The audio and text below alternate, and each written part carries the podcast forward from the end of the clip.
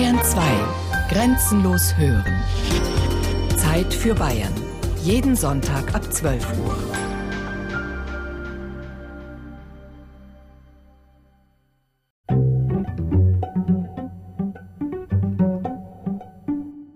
Der Wald steht schwarz und schweiget. Und aus den Wiesen steiget der weiße Nebel wunderbar.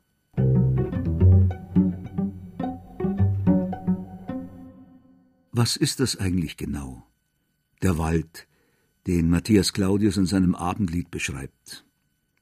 Ein Lehrbuch für Forststudenten sagt, Wald ist eine Pflanzenformation, die im Wesentlichen aus Bäumen aufgebaut ist. Das klingt recht sinnvoll. 2,5 Millionen Hektar Wald gibt es in Bayern, 1,8 Milliarden Bäume, sagen die Wissenschaftler. Ganz schön viel Holz. Aber ist das alles? Ist da nicht viel mehr unser schwarzer, schweigsamer Wald, mit seinen vielen Bäumen, unter denen einst Recht gesprochen und Götter verehrt wurden, wo man munter getanzt und Feinde gehängt hat, wo weise Männer und Frauen Erleuchtung gefunden und Liebende sich ein Stelldich eingegeben haben. Wald ist mehr als Holz. Er ist immer auch ein Ort der Begegnung.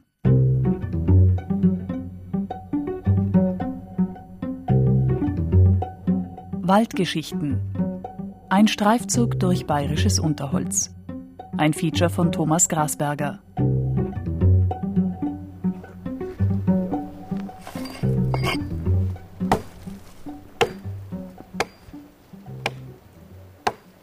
Hans Weinberger steht im 73. Lebensjahr und geht jeden Tag ins Holz hinaus. Auch am Samstag in aller Herrgottsfrüh. Die Wintersonne lugt über die verschneiten Baumwipfel des Hochries und schminkt den Heuberg mit blassem Goldgelb.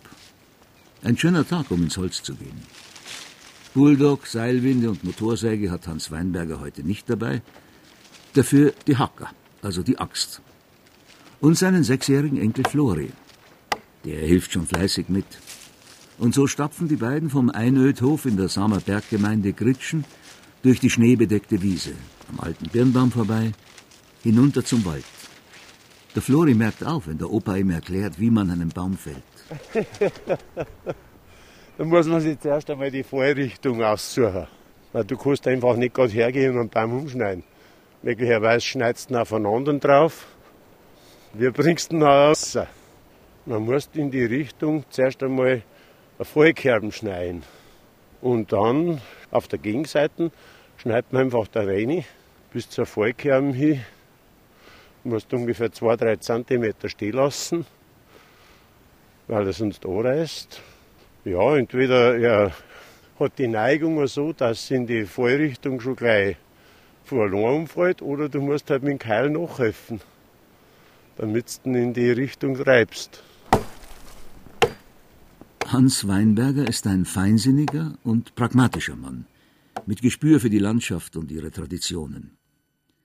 Knapp 40 Kühe und Kälber hat er auf seinem Einödhof, der seit 1870 im Familienbesitz ist. Und elf Hektar Forst. Rundherum haben wir unseren Wald, einschließlich die Wiesen, und das bewirtschaften wir halt also.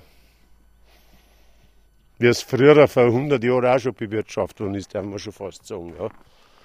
Von der Jungwuchspflege über Durchforstung und ja, dann Holzernte halt.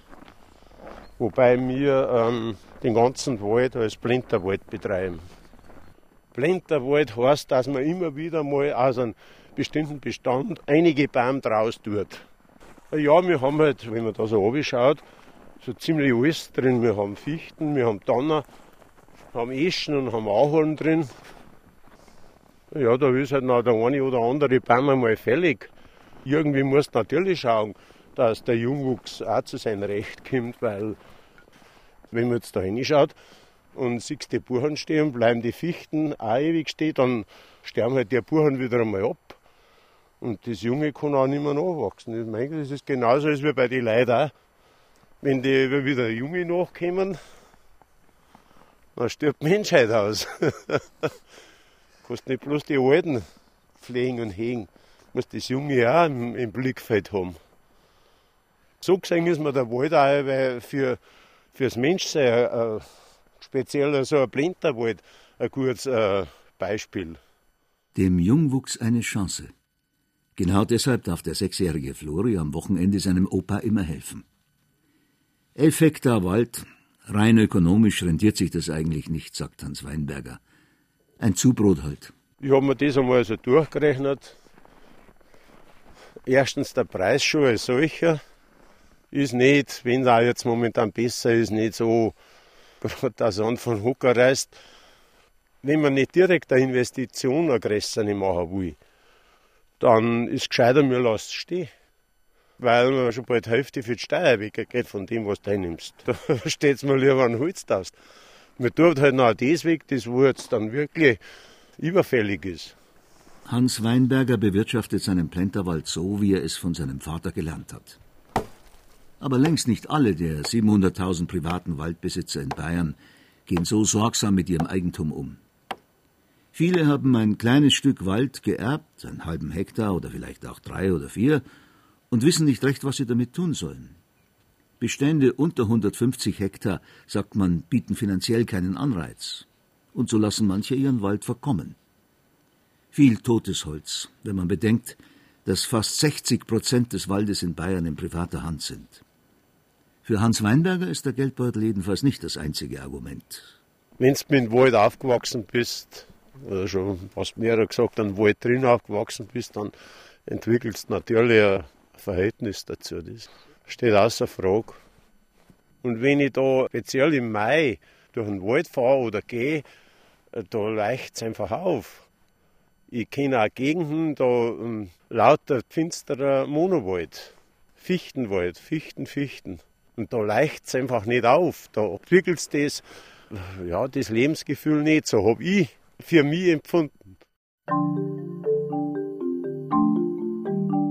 Von Samerberg in den Landkreis Ebersberg. 30 Kilometer östlich von München liegt das größte zusammenhängende Waldgebiet der ganzen Gegend. Lang ist es her, dass hier die Bauern ihre Schweine durchs Unterholz trieben, damit die Tiere sich mit Eicheln und Bucheckern vollfressen konnten. Heute beherrschen Fichten und Tannen den Forst. Auch wenn die wilde Wiebke zum Umdenken geführt hat, seit den Orkanschäden im Jahr 1990 setzt man wieder mehr auf Mischwald. Aber die Fichtenmonokulturen dominieren immer noch. Es gibt sie hier schon seit dem frühen 19. Jahrhundert, weil bayerische Kurfürsten, chronisch pleite, im 18. Jahrhundert die Einnahmen aus ihren Wäldern erhöhen wollten, um die Staatsschulden zu verringern. Für aufgeklärte Staatsbeamte und Agrarreformer wie Josef Hatzi waren die ertragsarmen Laubwälder rund um Ebersberg regelrecht ein Graus. Die vielen Schwarzwaldungen, Möser, öden Strecken, die kleinen hölzernen Häuser mit hölzernen Legschindeln oder Stroh bedeckt und vor Holz und Dunghaufen unzugänglich, bilden im Ganzen eine traurige Landschaft. Schreibt Hatzi im Jahr 1800. Genau deshalb musste die Landschaft kultiviert werden. Und vorbei war es mit der Wildnis hinter Ebersberg. Gemeindegrund wurde privatisiert, schachbrettartige Wege wurden angelegt, Effizienz und Ordnung zogen ein in den Wald. Denn Holz war damals der wichtigste Rohstoff. Als Bau- und Brennholz, aber auch um Pech, Teer, Potasche, Brandkalk oder Holzkohle daraus zu gewinnen. Grundstoffe, die man fürs Bierbrauen, die Glasindustrie oder zur Leder- und Arzneimittelherstellung benötigte. Vielfältige Nutzungen also, die oft zu Konflikten führten im dunklen Walde. Untereinander oder mit der Obrigkeit.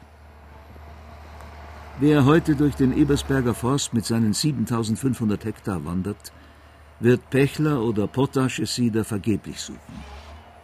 Dafür kreuzen manchmal grüne Dinosaurier den Weg des Waldwanderers.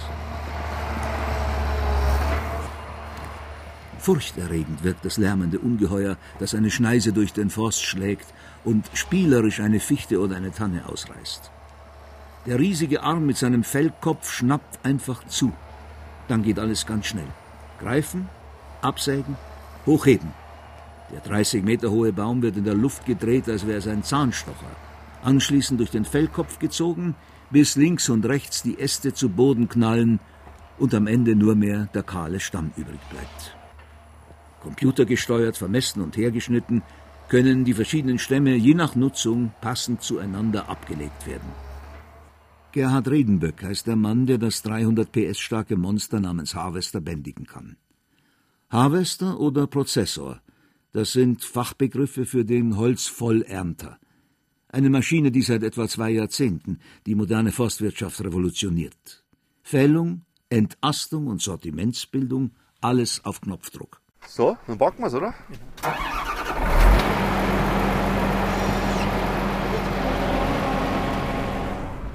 Früher war Gerhard Redenberg Waldarbeiter. Mit Axt und Motorsäge und Rückenschmerzen am Abend. Heute sitzt der 41-Jährige den ganzen Tag über in zwei Metern Höhe in einer schallgeschützten Kanzel. Unzählige Knöpfe und Schalter hat er vor sich, links und rechts je einen Joystick, die er gleichzeitig bedient, während ein Bein gefühlvoll das Gaspedal tritt. Aufmerksam blickt der Harvester-Pilot durch seine Plexiglas-Schutzscheibe in den Wald hinaus, wo der Greifarm gerade an einer Fichte herumfuhrwerkt.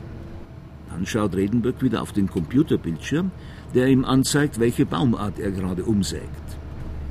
Waldarbeit im digitalen Zeitalter.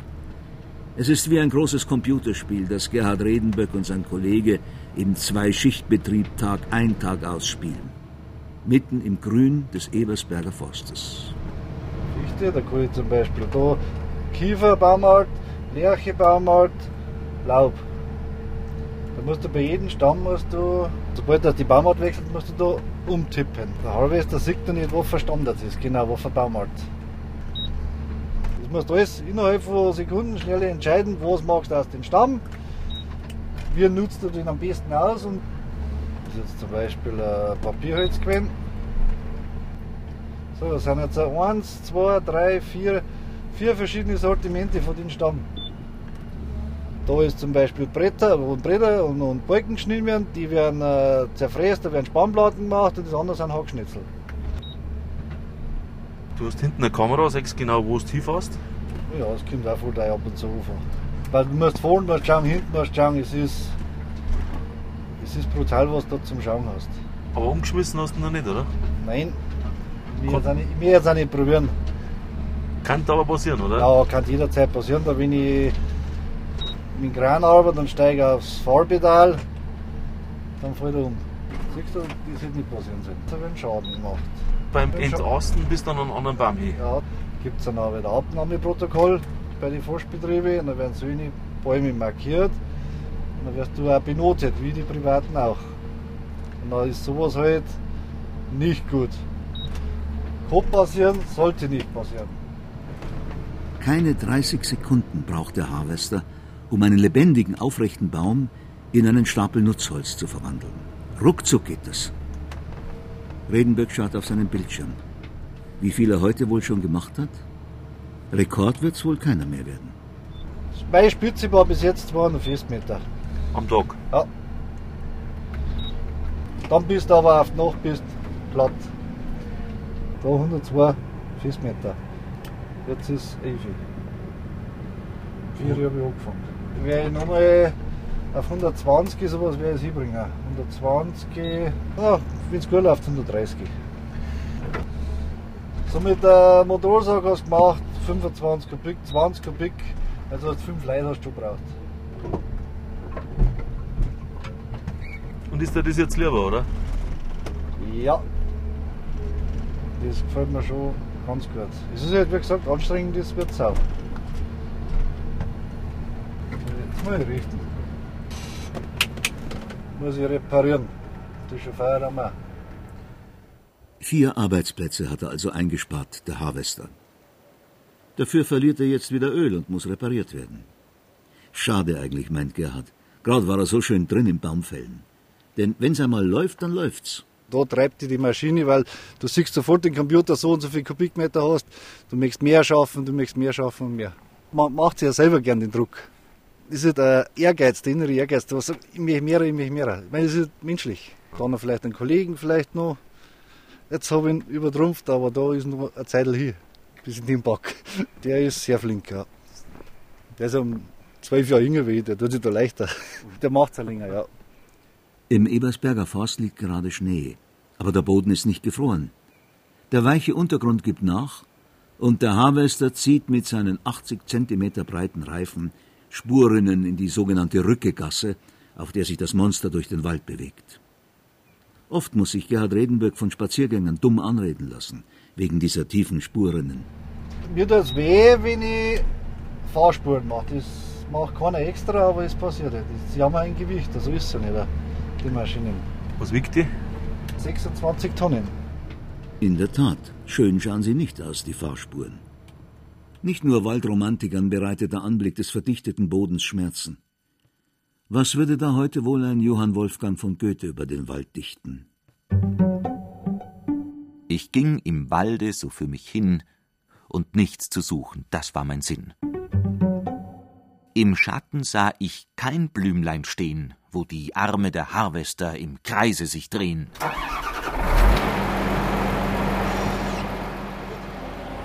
Hans Konprobst ist kein grantelnder Waldspaziergänger. Der 72-Jährige ist ein Fachmann, der schon sein ganzes Leben lang mit Bäumen zu tun hat. Viele Jahre war er Forstamtsleiter in Schliersee. Heute ist Konprobst Sprecher im Arbeitskreis Wald beim Bund Naturschutz in Bayern. Ein leidenschaftlicher Forstmann also, aber kein Maschinenstürmer. Um das moderne Gerät, sagt Kornprobst, komme die Waldwirtschaft heute nicht mehr herum. Aber Irgendwo ist natürlich eine Grenze gesetzt hinsichtlich der Größe und Schwere. Wenn sie immer breiter werden, dann werden die Schneisen, die sie brauchen, auch immer breiter. Das kann es nach unserer Auffassung nicht sein. Es kommt darauf an, dass sie pfleglich arbeiten. Das heißt, sie sollen und dürfen nicht arbeiten, wenn der Boden weich ist, weil sonst hinterlassen die unheimliche Spurinnen, die einfach aus Bodenschutzgründen nicht akzeptabel sind. Die Holzernte richtet mitunter große Schäden im Wald an. Auch deshalb fordern Naturschützer Korrekturen der 2005 in Kraft getretenen Forstreform in Bayern. Denn sie hat vieles verändert. Und nicht unbedingt zum Guten, sagt Hans Kornprobst. Eine bestens funktionierende einheitliche Forstverwaltung wurde ersetzt durch privatrechtliche Strukturen, und das habe dazu geführt, dass der staatliche Wald in Bayern heute keinen Anwalt mehr hat. Nach dem Motto Teile und herrsche seien die bayerischen Staatsforsten geschwächt worden und gehorchten nun auf Gedeih und Verderb der bayerischen Staatsregierung. Größere Zuständigkeitsgebiete, immer weniger Personal und das Ganze im Dienste von Rentabilität und Profit. Ein Holzweg, meint Hans Kornprobst. Denn beim Wald geht's doch um etwas anderes. Nicht wie viel Geld rauskommt aus dem Wald, sondern ob zum Beispiel Trinkwasserschutz, Erholungsschutz, Naturschutz im engeren Sinn, also Artenvielfalt, Biodiversität oder Lawinenschutz oder Erosionsschutz, ob das gewährleistet ist, das ist für uns das Wichtigste. Das bedeutet nicht, dass der Wald nicht bewirtschaftet werden soll, aber er muss so sorgsam und sorgfältig bewirtschaftet werden und naturnah und naturgemäß, dass die Gemeinwohlleistungen immer an erster Stelle stehen. Ist das momentan gewährleistet? Also ich glaube, dass das nicht gewährleistet ist. Es gibt Bestrebungen in Deutschland, aber auch internationale, die sagen, es muss immer mehr Holz erzeugt werden, weil das ein Produkt ist, das umweltfreundlich ist, das also am wenigsten CO2-Belastung nach sich zieht, was übrigens nicht stimmt. Am meisten kann man den CO2-Haushalt entlasten, wenn man vorratsreiche Wälder bestehen lässt und sie nicht zu vorratsarmen durch überhöhte Hipsätze herunterfährt.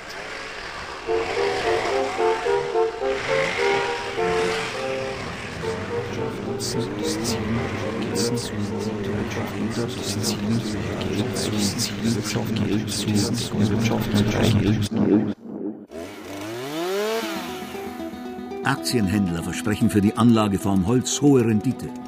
Russische Firmen drängen auf Bayerns Holzmarkt und verdrängen kleine und mittlere Sägewerksunternehmen. Holz ist ein begehrter Rohstoff für Häuser, Fenster, Möbel, Verpackungen oder als Brennholz. 175.000 Beschäftigte hat die holzverarbeitende Industrie allein in Bayern. Alles dreht sich ums Holz und ums Geld.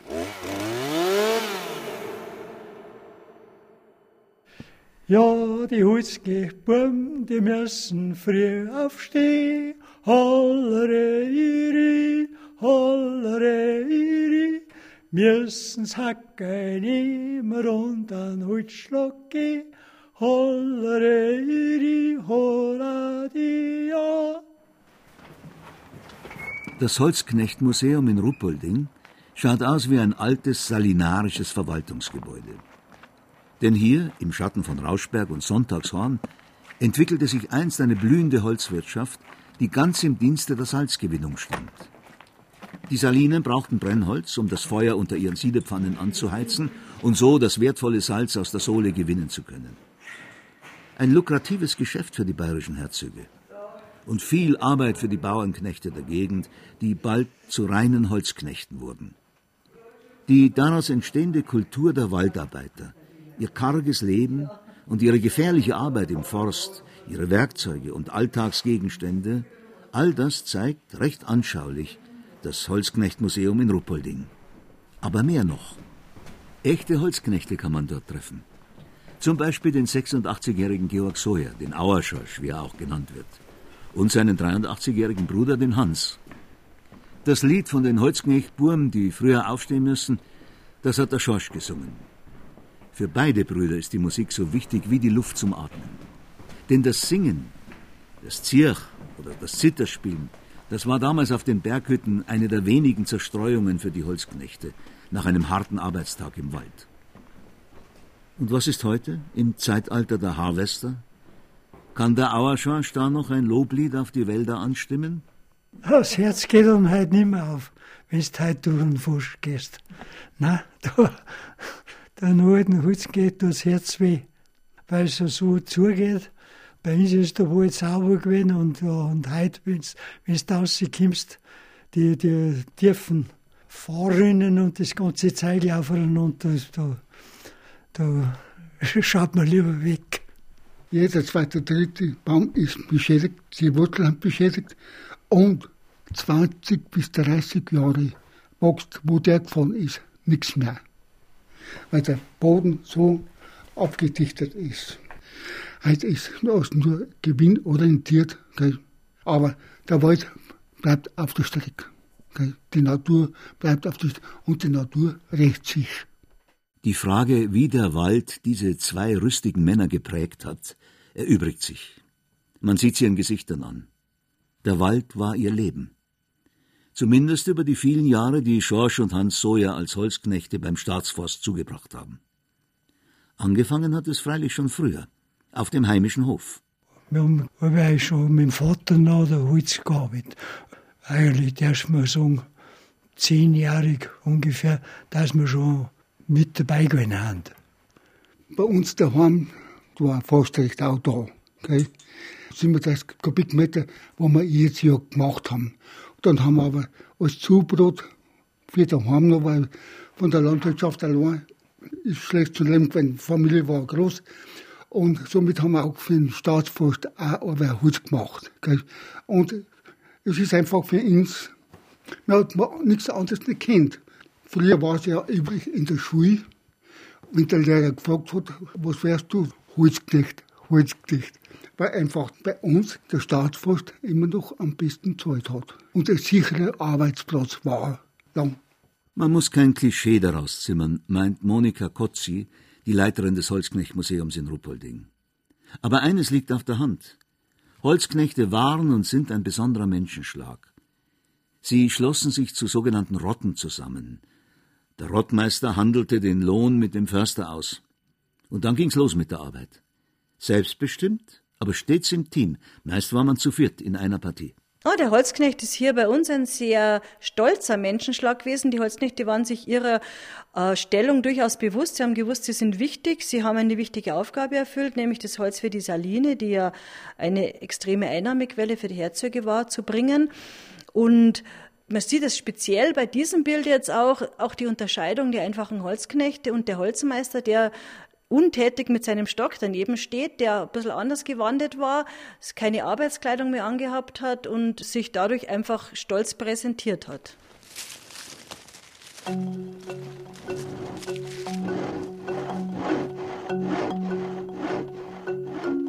Allzu romantisch darf man sich die Arbeit im Wald nicht vorstellen.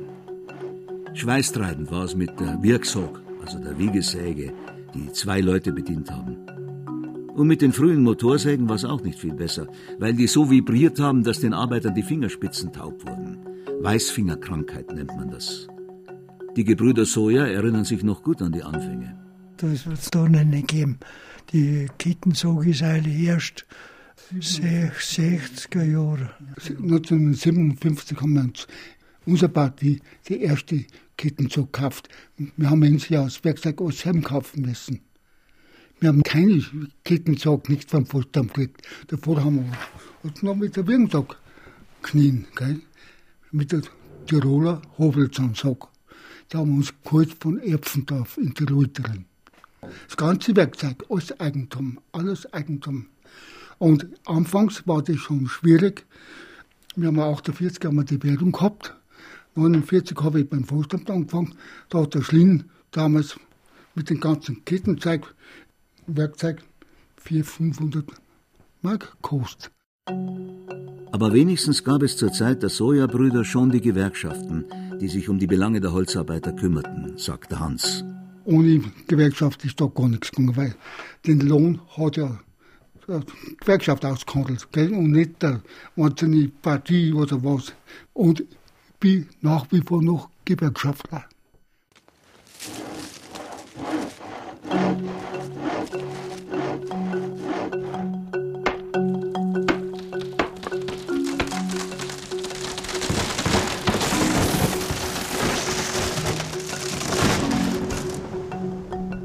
Die vielen Marterl im Bergwald rund um Ruppolding erzählen einschlägige Geschichten. Waldarbeit war immer gefährlich. Nicht nur beim Baumfällen, auch beim Abfahren des Holzes mit dem Schlitten. Bei dem Weg, da haben wir uns zuerst das Kreuz gemacht. Da hat jeder gesagt, du, wenn ich gut runterkomme, bin ich Frau. Ich bin einmal rausgesprungen von Schlinn.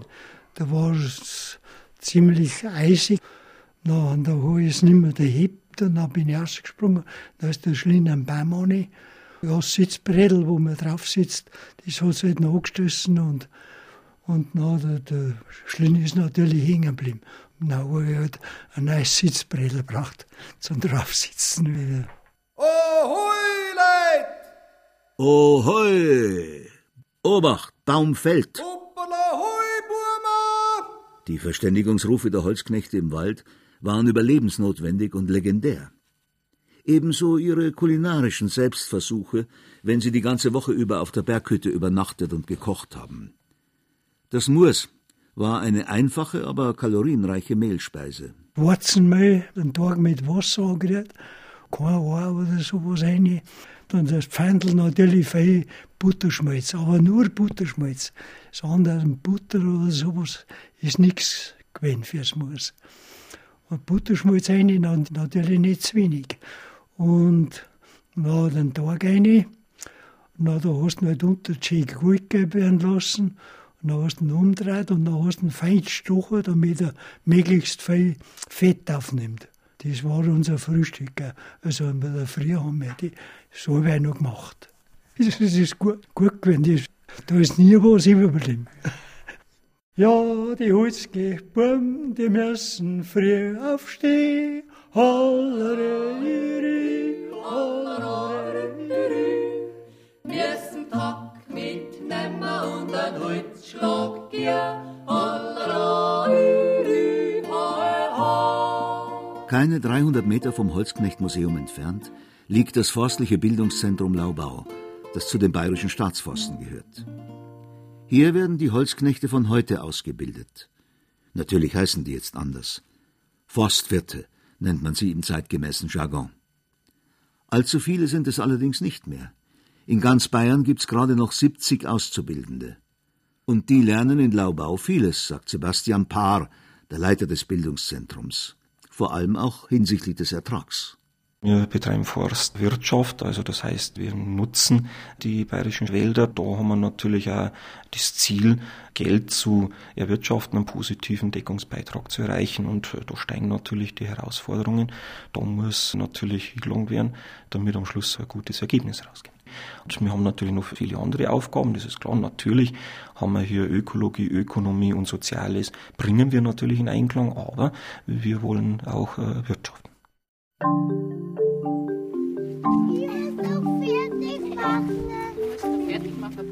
Nach dem wirtschaftlichen Nutzen des Waldes fragt im niederbayerischen Filztal an diesem Morgen niemand. Herr Winter, Herr Winter, wann kommen Ihre Kinder? Kurz vor 8 Uhr früh versammelt sich eine zwergelbunt gekleidete putzmuntere Schar. Treffpunkt ist der gelbe Bauwagen am Waldrand hinter Schalkam. Ein kurzes gemeinsames Morgenlied, danach nimmt jeder seinen Rucksack und das Abenteuer kann beginnen. Wie jeden Vormittag. Und wenn sie kommen, wenn sie kommen, dann wird's draußen frei. Sternvoll Dreck und pumpergesund schauen sie aus. Die 25 Kinder in Bayerns ältesten Waldkindergarten, auch wenn so manche Rotzglocke im kalten Winterwind vor sich hin bimmelt. Claudia Sandmeier und Beate Reitel, die Erzieherinnen, putzen die Nasen ihrer Schützlinge, während Felix, der Zivi, den schwer bepackten Leiterwagen über den barzigen Forstweg zieht. Egal ob Sommer oder Winter, die drei- bis sechsjährigen machen sich bei jeder Witterung auf. Zum Sonnenweg oder zum Brotzeitplatz, wo das große Tipi steht. Dort basteln der Flori, die Beate, die Claudia und ihre Freunde dann Vogelfutterglocken, kraxeln auf Bäume, backen Schlammkuchen oder schnitzen und sägen im Totholz herum. Und wilde Tiere gibt's natürlich auch im Wald. Ein paar kleine Naturforscher nehmen gerade einen Ameisenhaufen ins Visier. Wieselameisen und normale Ameisen. Und dort, dort haben die normalen Ameisen und dort haben die Biesenameisen, gell? Die Pieselameisen sind rot und die normalen sind schwarz. Ameisenhaufen. Die sind die, Die haben Winterschlaf. Und, und herum ist eisig kalt. Ganz tief unter der Erde. Da ist ganz warm. Und da herum ist eisig kalt. Und herum ist kalt, ja. Winterschlaf mag es bei Bieselameisen geben. Bei Kindern gibt es ihn garantiert nicht, sagt Beate Reitel, die Erzieherin. Die finden immer was und können dann selber was draus machen. Das ist so eine Grundhaltung, eine Spielhaltung, die sie entwickeln, nämlich was mache ich jetzt draus? Und nicht, oh, mir wird was vorgesetzt und das geht da rein und wieder raus. Also es ist weniger so eine Konsumhaltung und so eine passive Haltung. Sie sind aktiver in allem. So, Kinder, gehen wir weiter. Gehen wir Ja. weiter zum Brotzeitplatz. Schauen wir mal, ob der Waldbauer schon wieder was weggerammt hat. Oh, Andreas, das ist so toll, sonst wären wir alle ganz nass. Der Wald prägt den Menschen und seine Kleidung. Vor allem dort, wo der kleine Mensch auf die großen Wasserlappen trifft. Aber genauso soll's sein, sagt die Erzieherin Claudia Sandmeier. Ihre Kinder sind ruhiger und ausgeglichener als andere in dem Alter. Und die ständige Bewegung ist gut für die Knochen und das Gehirn. Es sind viele unterschiedliche Sinneseindrücke. Es gibt Raues, es gibt Glattes, es gibt Eckiges, Rundes, es gibt Weiches, Hartes, es riecht. Die Augen werden gefordert. Also es ist rundherum ein ganz reiches Erleben hier im Wald. Die Bewegung spielt natürlich ganz eine große Rolle, weil vieles sich die Kinder einfach über die Bewegung aneignen. Es geht Hand in Hand mit der Sprachentwicklung. Man kann die Perspektive wechseln, man kann vieles einmal aus einer anderen Sichtweise sehen. Die Kinder sind ja immer am Bewegen, immer auf unebenem Gelände. Die balancieren, die krabbeln, die klettern, die laufen, die hupfen. Es ist ein Spielen und Lernen, wo, wo der ganze Kerl einfach mit dabei ist. Da geht's lang. Und dann kommt die wilde Waldbande endlich an ihrem Lagerplatz an. Baumstämme liegen kreuz und quer herum. Eine gute Gelegenheit, um sich noch einmal kurz beim Kraxeln auszutoben, bevor alle ins Tipi gerufen werden, wo bereits ein wärmendes Lagerfeuer vor sich hin knistert. Gemütlich ist es im Zelt. Die Isomatten werden ausgebreitet. Alle sitzen im Kreis. Wer seine Brotzeit vergessen hat, kriegt von seinen kleinen Kollegen etwas. Und dann beginnt Claudia Sandmeier zu erzählen. Ein Märchen. Vom Wald. Was sonst? So gelangte die Kutsche schließlich in den tiefen, tiefen Wald. Duster war es da. Kaum ein Sonnenstrahl gelangte dorthin. Mit einem Mal stürzten wilde Räuber aus dem Busch. So fiel mir als lustiger Brigitte herbei. So steigen die Wölfer Holzdiebe und Wilderer, Räuber und Rebellen, Wildschützen und Jäger. Der Wald ist seit jeher ein konfliktträchtiger Raum. Ein Raum des Aufbegehrens gegen die Obrigkeit und gegen das Jagdprivileg des Adels. Ein Ort, an dem die Robin Hoods aller Länder zu Hause sind wo Revolution, Romantik und Rehragout in zahlreichen Legenden miteinander verschmelzen. Wilderei war in Bayern seit 1615 ein Majestätsverbrechen, auf das die Todesstrafe stand. Trotzdem werden sie bis heute gefeiert. Wilderer wie der Matthäus Klostermeier, der bayerische Hirsel, oder der Georg Jennerwein, oder Matthias Kneißl. Für die einen Outlaws, Volkshelden für die vielen anderen. Denn das Netzwerk der Wilderei bestand nie nur aus den Wildbretschützen allein. Es gab immer auch eine Sympathisantenszene, bestehend aus Helfern und Abnehmern. Glücklich, wer da auf der Sonnenseite des Waldes geboren ist und nach Herzenslust drauf losschießen kann, wie die Herren Ganghofer und Thoma. Beide Försterskinder, beide erfolgreiche Schriftsteller, beide leidenschaftliche Jäger mit der Bix in den Bergen herumsteigen. Tag für Tag Jagd und nix wie Jagd. Was für ein Leben. Geschwitzt wie eine Sau, gefroren wie ein Hund. Und trotzdem ist es einfach nur schön. Wie im Märchen, schreibt Ludwig Thoma. An Herrn Dr. Ludwig Ganghofer. Ehrwald, 27. August 1903. Gestern schoss ich im Koppen einen Mordshirsch, 204 Pfund schwer, zurückgesetzter Sechser. Ich habe eine solche Freude, dass ich mir fast vorkomme wie ein glücklicher Bräutigam oder noch feiner. Mir ist die schöne Kinderzeit in der lieben Vorderriss lebendig geworden, als ich den Prachtkerl im Bergwald vor mir liegen sah. Ganghofers und Thomas Erben sind immer noch oft auf der Pirsch in Bayerns Wäldern. Deshalb gibt es viel Wild, das noch mehr Bäume anknabbert. Für den Wald ist dieser Wildverbiss ein riesiges Problem, sagt der Förster und Naturschützer Hans Kornprobst. Wir haben deswegen zu viel Rehwild und regional natürlich zu viel Rotwild und Gamswild, weil wir in Deutschland eine Jagdtradition haben, die seit 1900 sich entwickelt hat und letztlich im Reichsjagdgesetz von 1932 seinen Höhepunkt gefunden hat und daraus eine Schalenwildhege im Interesse der Jagd viel Wild, viel kann ich schießen, gibt es eine ganz starke Lobby, die auch politisch wirklich stark ist. Und diese Widerstände, die diese Lobby erzeugt, zu überwinden, ist bis zum heutigen Tage nicht gelungen. Aus der Büchse sprühend Funken. Immer höher schwillt die Brust. Wild und Jäger todestrunken, in die grüne Nacht versunken. O du schöne Jägerlust! Was bei Josef von Eichendorff so gemütlich klingt, hat bei dem bayerischen Dichter Uwe Dick schon einen ganz anderen Furor.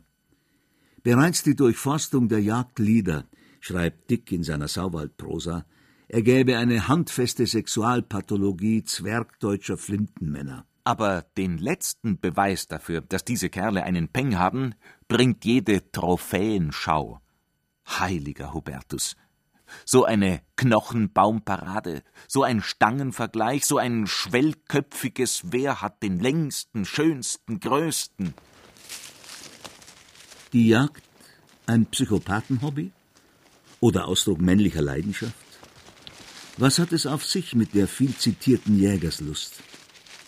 Wir fragen Hubert Tischer, den staatlichen Förster im oberbayerischen Linderhof.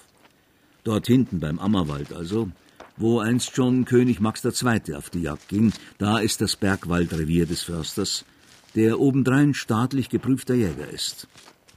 Seine Leidenschaft für die Jagd sei wohl genetisch, sagt Tischer und lacht, wie bei seinen Vorfahren. Ich glaube 1700 geht das bei uns zurück. Da waren auch, also der Vater hat gesagt, da waren noch in Russland, beim Zaren haben wir auch schon so deutsche Förster, waren auch schon Vorfahren von uns, die waren weit hinter Moskau. Die und das war schon, das mit der Jagd war aber ganz gravierend. Das bringst du nicht gut los, das ist schwierig. Ich meine, das hat man oder hat man nicht. Das ist wie bei den indigenen Völkern. Das ist wie, wie, wie wenn sie jetzt so einen, irgendeinen Buschmann oder so anschauen, das, das kann es nicht ablegen.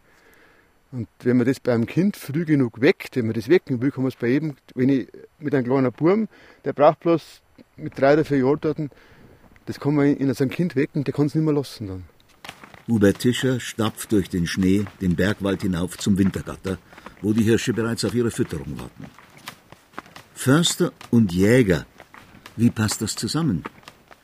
Es schlagen zwei Herzen in Tischers Brust, sagt er. Umgang mit Tieren, der bildet und bindet auf der einen Seite, aber schießen tue ich dann doch, weil sagen wir mal, zu viel ist auch nichts. Der Wald muss wachsen, das muss klar sein. Für das bin ich ja eingestellt, auch, dass die Tannen wachsen und die Buchen und die Achen, der Bergmischwald, sagen wir einmal. Und dass sie die Schutzwaldlagen verjüngen, das hat schon, wie soll man sagen, Vorrang, da ich jetzt sagen. Aber trotzdem bin ich schon für die Viecher auch. Ich mag sie schon ganz gern. Und ich gehe gerne mit einer um, muss ich sagen. Den klassischen Konflikt, den, nein, ich würde einfach sagen, ich plädiere für, eine, wie soll man sagen, dass man mit den Viechern unaufgeregt umgeht. So oder so. Es muss so sein, dass, dass für den Wald was rauskommt dabei und für die Viecher muss auch ein bisschen was rauskommen dabei, in der Behandlung zumindest, dass sie die, ich meine, mir in einer ärgster Feind ist der Mensch. Die haben große Angst vor uns und so. Und ich schaue, dass ich eine kurze Jagdzeit hinbringe zum Beispiel. Und ich schieße nur in der Früh auf die. Ich schieße abends überhaupt nicht, weil abends haben sie am allermeisten Angst, in der Nacht nicht. Und wenn ich in der Früh geschossen und um 10 Uhr wird es kalt, das Viech und so. Und es haut eigentlich ganz gut hin. Also man, man merkt es halt an die vielen Tannen auch und so.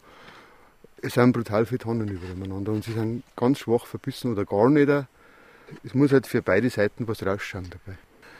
Ich meine, es gibt viele, die haben nur die Hirschgeweih im Kopf und so, und das kann es auch nicht sein. Das ist auch nicht jetzt das. Ich meine, so, da, da, da ist eh schon so. Siehst du, da kommt der Spürser und der Stück und der Kalb. Siehst du da vorne, stehen sie sowieso. Da stehen sie schon, da kommen sie schon daher. Da kommen sie schon daher. Umgang mit Tieren, das ist was, was nicht jeder gleich kann, auch, denke ich mir oft. Und ich bin vorsichtig mit denen. So ist es. Ich viel, ich bin ganz vorsichtig mit denen.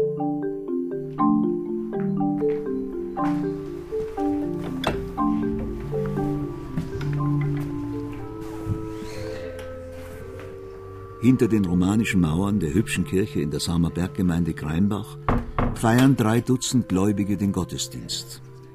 Der 22. Januar, das ist der Tag des heiligen Vinzenz von Saragossa. In Bayern gilt er als Schutzpatron der Holzfäller und Waldarbeiter.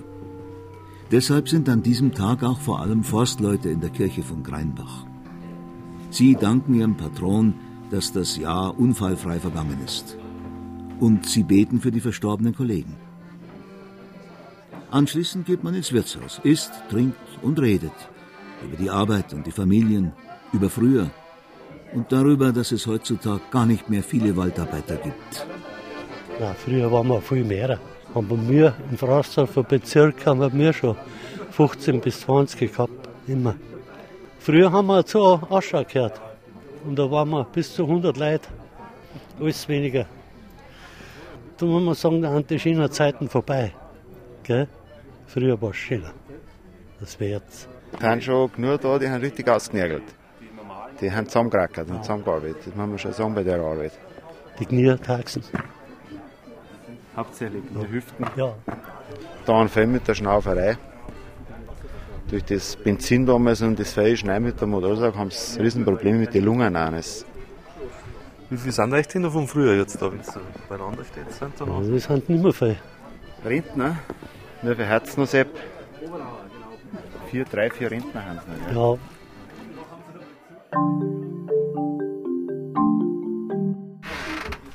So, daherin sind wir jetzt in der Vorder- und Sattelkammer.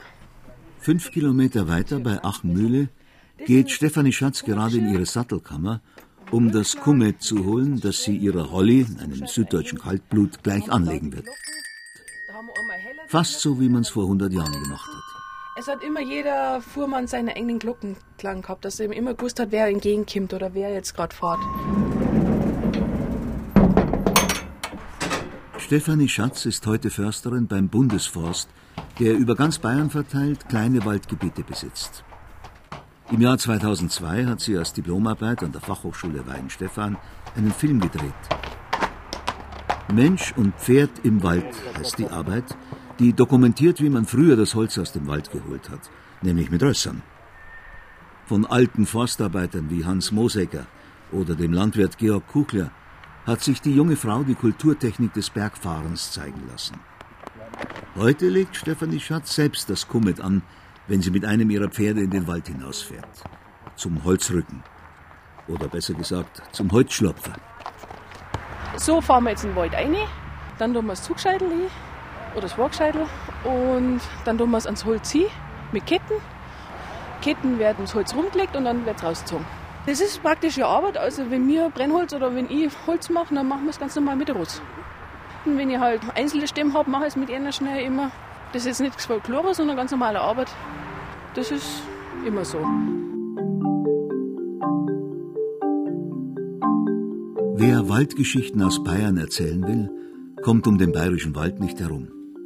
Und ebenso wenig um des freien Waldes freies Kind, die eigensinnige und großartige Emmerens Meyer, die Dichterin des Bayerwaldes, die 1906 nach Amerika auswanderte und ihre Heimat doch nie vergessen konnte. Ich sah den Wald im Sonnenglanz, vom Abendrot beleuchtet, belebt von düstrer Nebeltanz, vom Morgentau befeuchtet. Stets blieb er ernst, stets blieb er schön, und stets musst ich ihn lieben. Die Freud an ihm bleibt mir bestehen, die andern all zerstieben. Mein Wald, mein Leben heißt dieses Gedicht von Emmerensmeier. Es ist nur eines von vielen ihrer Gedichte, die den Wald besingen. Nur zwölf Kilometer vom Emmerensmeier Geburtshaus in Schiefweg entfernt steht der 61-jährige Alois Fürst in seiner Schreinerei und verarbeitet Holz aus dem eigenen Wald.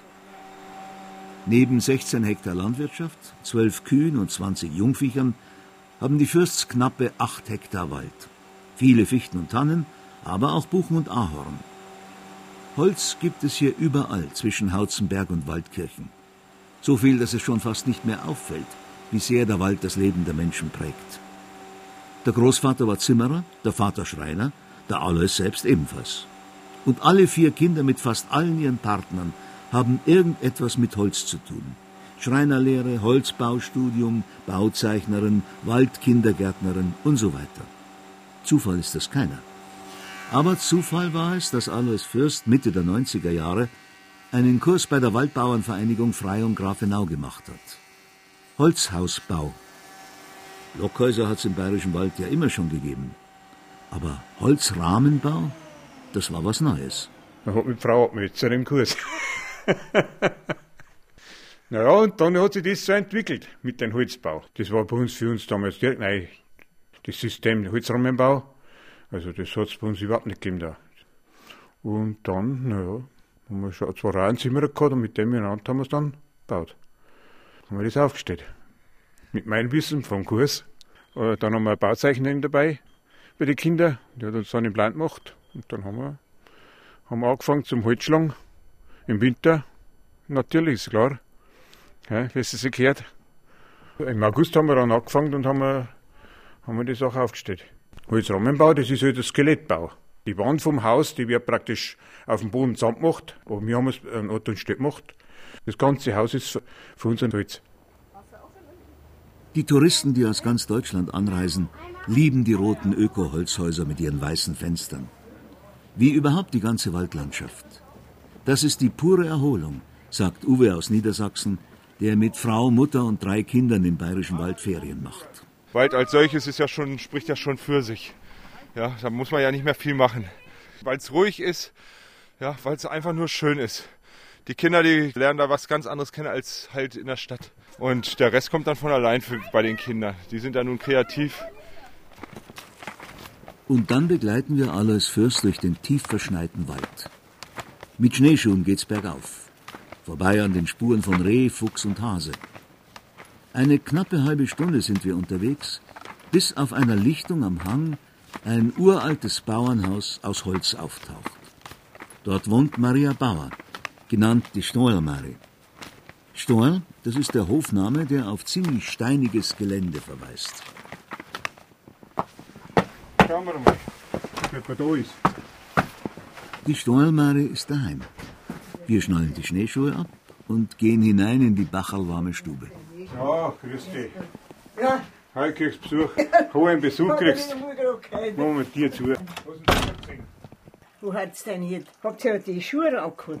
Ja, Schneeschuhe, die haben wir raus. Ja, ach so, aha. Aber heute ist so kalt.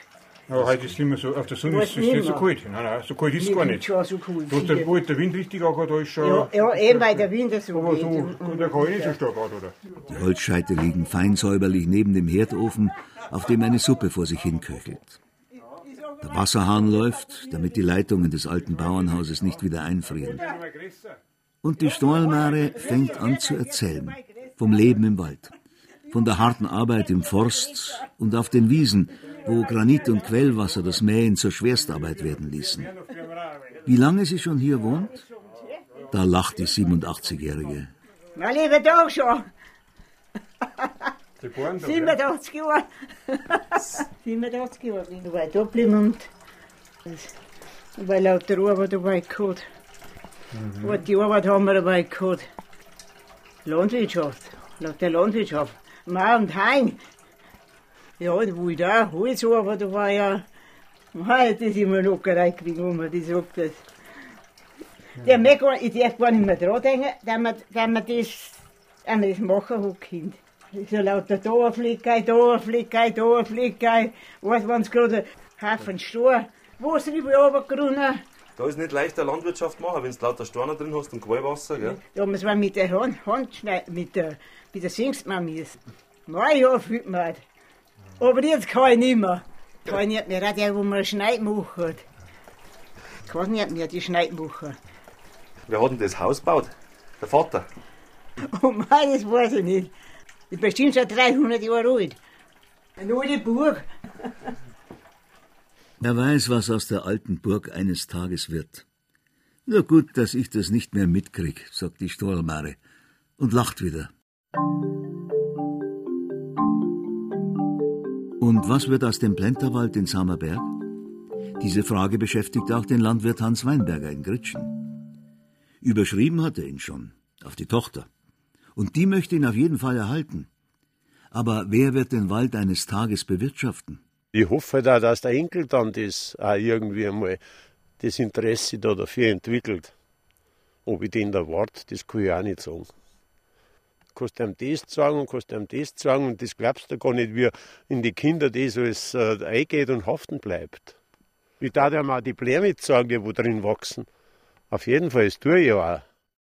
Keine schlechten Voraussetzungen für die Zukunft des Plenterwalds in Gritschen. Der sechsjährige Flori ist jedenfalls schon fleißig dabei, wenn der Opa ins Holz geht. Ich darf da manchmal mitfahren, wenn der umschneit oder sowas. Ich, ich stelle mich immer weit weg, weil es so laut ist.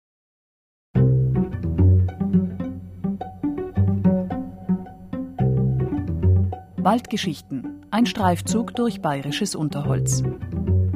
Sie hörten ein Feature von Thomas Grasberger. Die Sprecher waren Wolf Euber, Johannes Hitzelberger, Stefanie Müller. Ton und Technik Fabian Zweck, Regie Thomas Grasberger, Redaktion Gerald Huber.